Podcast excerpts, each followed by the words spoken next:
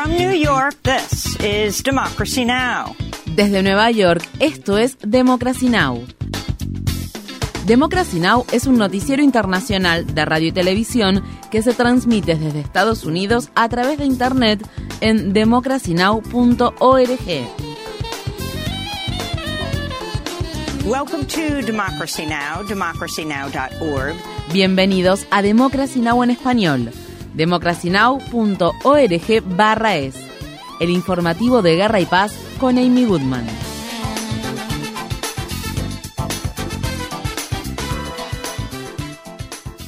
Otros 187 palestinos han muerto en la franja de Gaza en las últimas 24 horas, al tiempo que Israel continúa atacando campamentos de refugiados y otras áreas del enclave palestino. Las autoridades sanitarias de Gaza afirman que la ofensiva israelí ha causado la muerte de más de 21.500 palestinos en las últimas 12 semanas. En el centro de Gaza, los ataques israelíes mataron al menos a 35 palestinos en los campamentos de refugiados de Nuseirat y Maghazi. En el sur de Gaza, al menos 20 palestinos más perdieron la vida cuando Israel atacó un edificio residencial situado cerca del hospital Kuwaití en la ciudad de Rafah, que está repleta de palestinos desplazados. Una niña palestina de 13 años llamada Nadine Abdulatif afirmó que Israel bombardeó el refugio donde ella y su familia se alojaban en Rafah después de que su casa en la ciudad de Gaza fuera destruida en un ataque aéreo israelí y uno de sus hermanos perdiera la vida. Children were killed here. 26 people were killed here. ¿A dónde se supone que debo ir? Aquí mataron a niños. Aquí mataron a 26 personas. Estoy aterrorizada, tengo miedo. Y la idea de que me maten o que maten a mi otro hermano es algo que se me pasa por la cabeza constantemente. Ya he perdido a mi hermano mayor. No puedo perder también a mi hermano menor. No me queda nadie, nadie a quien admirar se puede ver claramente que las casas están pegadas, por lo que cuando apuntan a una casa, están en realidad apuntando a una manzana entera. Y eso es injusto. ¿Por qué no podemos vivir normalmente? ¿Por qué no podemos vivir una vida normal? Somos niños y somos personas. Aquí mataron a niños. Imagínense, niños, bebés. Children were killed here.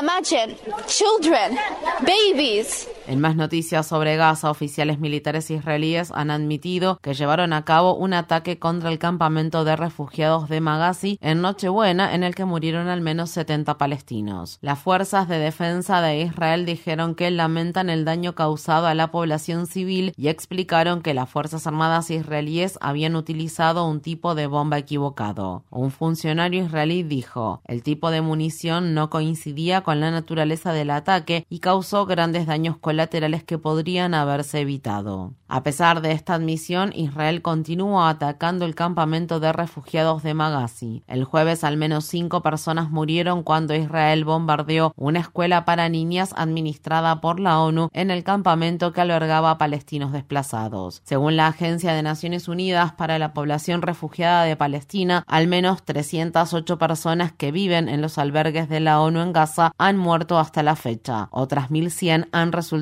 heridas. Naciones Unidas advierte sobre el creciente número de ataques que militares y colonos israelíes están llevando a cabo en los territorios ocupados de Cisjordania. Según la ONU, al menos 300 palestinos, incluidos 79 menores de edad, han muerto en Cisjordania desde el 7 de octubre. El jueves, el alto comisionado de las Naciones Unidas para los Derechos Humanos, Volker Tark, denunció los actos de violencia que colonos israelíes están perpetrando contra la población palestina.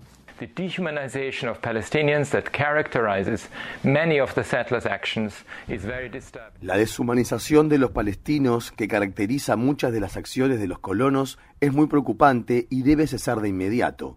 Insto a Israel a tomar medidas inmediatas, claras y eficaces para poner fin a los actos de violencia que colonos están llevando a cabo contra la población palestina y a investigar todos los incidentes de violencia cometidos por esos colonos y las fuerzas de seguridad israelíes.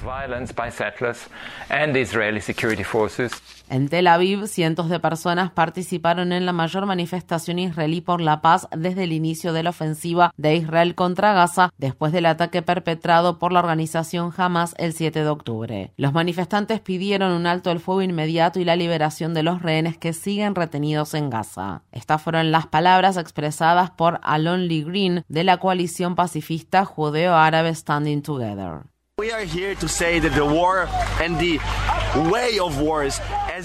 Estamos aquí para decir que la guerra y la serie de guerras no han logrado nada. La tendencia de la derecha en Israel de librar una guerra tras otra, de utilizar únicamente el poder militar para intentar modificar la realidad, solo ha logrado destrucción, muertes y asesinatos de personas inocentes.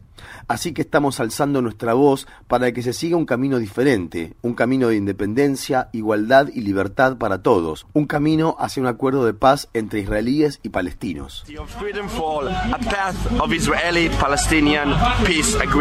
En otras noticias sobre Israel, las autoridades han determinado que una mujer israelí que se creía que había sido tomada como rehén el 7 de octubre murió en realidad durante el ataque perpetrado por Hamas. Judith Weinstein Hagai, de 70 años, tenía cuatro hijos y siete nietos. Era ciudadana tanto de Canadá como de Estados Unidos. Weinstein vivía en el kibbutz Niroz con su esposo Gadi Hagai, un ciudadano estadounidense israelí cuya muerte se confirmó la semana pasada. Se cree que los cuerpos de ambos fueron trasladados a Gaza. El primer ministro israelí Benjamin Netanyahu canceló el jueves una reunión del gabinete de guerra que estaba programada para discutir acerca del plan de Israel para Gaza después del final de la guerra. La cancelación se debió a desacuerdos con el ministro de Finanzas Bezalel Smotrich, quien se opone a las propuestas para que la autoridad palestina colabore en la administración de Gaza. El estado de Maine se ha unido al de Colorado y ha prohibido que Donald Trump se postule como candidato en las primarias republicanas de ese estado debido al papel que el expresidente desempeñó en la insurrección del 6 de enero de 2021 en el Capitolio de Estados Unidos. La secretaria de Estado de Maine, Jenna Bellows, dictaminó por escrito que la cláusula de la decimocuarta enmienda de la Constitución de Estados Unidos que prohíbe a las personas ocupar un cargo público si han participado en una insurrección inhabilita al expresidente para postularse como candidato. En su fallo, Bellows escribió: Soy consciente de que ningún secretario de Estado de Estados Unidos ha privado a un candidato presidencial de la posibilidad de postularse basándose en la sección 3 de la decimocuarta enmienda. Sin embargo, también soy consciente de que ningún candidato presidencial ha participado nunca en una insurrección. El equipo de campaña de Trump afirmó que apelará al fallo. Un portavoz de la campaña del expresidente dijo que la decisión de Bellows es un intento partidista de interferencia en el proceso electoral que constituye un ataque hostil contra la democracia estadounidense. La Corte Suprema de Estados Unidos tendrá probablemente la última palabra sobre la elegibilidad de Trump para postularse como candidato. La semana pasada, la Corte Suprema de Colorado prohibió a Trump participar en las elecciones primarias de ese estado, pero la Corte Suprema de Michigan dictaminó que el nombre del expresidente puede seguir figurando en las boletas electorales de dicho estado. Al menos 16 personas han muerto en Ucrania después de que Rusia lanzara una serie de ataques con misiles y drones dirigidos hacia la capital Kiev, así como a otras ciudades del país como Leópolis en el oeste, Odessa y Zaporilla en el sur y Dnipro y Kharkov en el este. Las Fuerzas Armadas ucranianas afirmaron que nunca antes habían visto que tantos lugares fueran atacados de forma simultánea. Los bombardeos se producen días después de que Ucrania atacara un buque de guerra ruso en la península de Crimea, un territorio ocupado por Rusia. Mientras tanto, el periódico The New York Times informa que el presidente ruso Vladimir Putin ha estado dando a entender durante meses, a través de intermediarios, que está dispuesto a aceptar un acuerdo de alto el fuego que permita a Rusia conservar los territorios ucranianos de los que se apoderó durante la guerra. El Departamento de Justicia de Estados Unidos ha amenazado con presentar una demanda contra Texas si dicho estado comienza a aplicar una nueva ley que faculta a la policía a arrestar a cualquier persona sospechosa de haber ingresado al país sin autorización.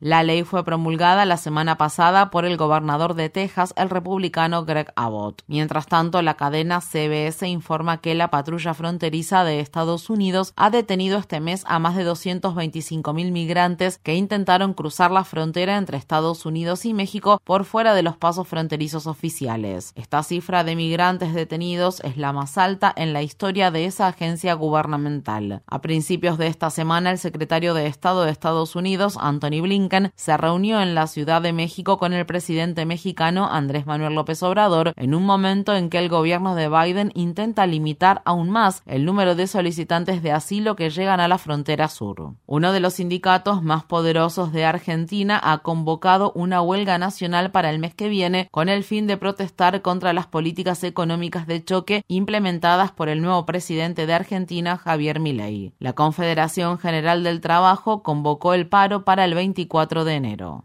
Y el día 24 vamos a hacer un paro con movilización al Congreso para apoyar a aquellos diputados y senadores, diputadas y senadoras, que nos planteen que esto no puede pasar en una Argentina. Porque si le dan la suma del poder público a un presidente más allá de los votos que haya sacado por dos años y lo puede renovar por otros dos años, vamos a estar ante una circunstancia de que un presidente va a tener todo su mandato con la suma del poder público. Y no se respetan las instituciones y no se respeta nada.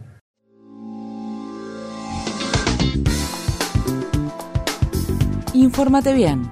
Visita nuestra página web democracynow.org/es. Síguenos por las redes sociales de Facebook, Twitter, YouTube y SoundCloud por Democracy Now! es.